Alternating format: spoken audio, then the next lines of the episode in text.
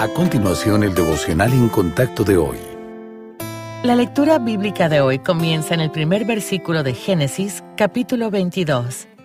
Aconteció después de estas cosas que probó Dios a Abraham y le dijo, Abraham.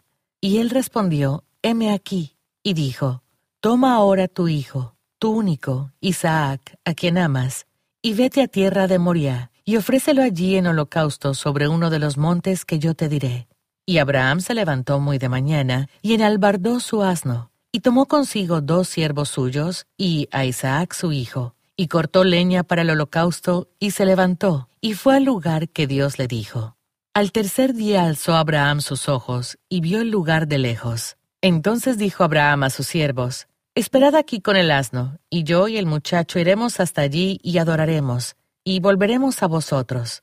Y tomó Abraham la leña del holocausto, y la puso sobre Isaac su hijo, y él tomó en su mano el fuego y el cuchillo, y fueron ambos juntos.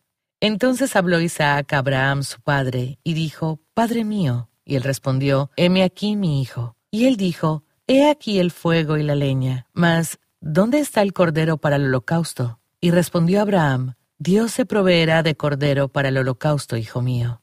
E iban juntos. Y cuando llegaron al lugar que Dios le había dicho, edificó allí Abraham un altar, y compuso la leña, y ató a Isaac su hijo, y lo puso en el altar sobre la leña.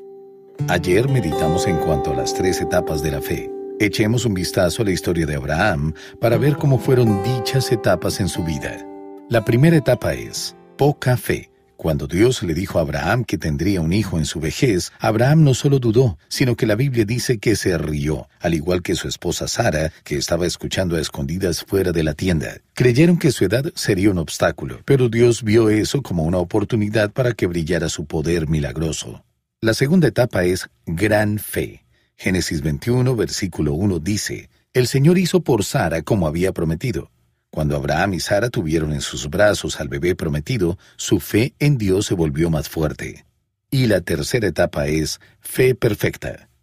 Como Dios cumplió sus promesas una y otra vez, Abraham confiaba en él, incluso como lo muestra el pasaje de hoy, cuando se le ordenó sacrificar a su precioso hijo. La fe de Abraham era tan fuerte, en realidad, que dijo a sus siervos que esperaran a que él e Isaac regresaran después de adorar a Dios. ¿De qué manera ha visto usted la fidelidad del Señor? Trate de hacer una lista escrita o mental de las veces que Él ha cumplido sus promesas. Recordar su fidelidad en el pasado nos ayuda a confiar en Él en el futuro.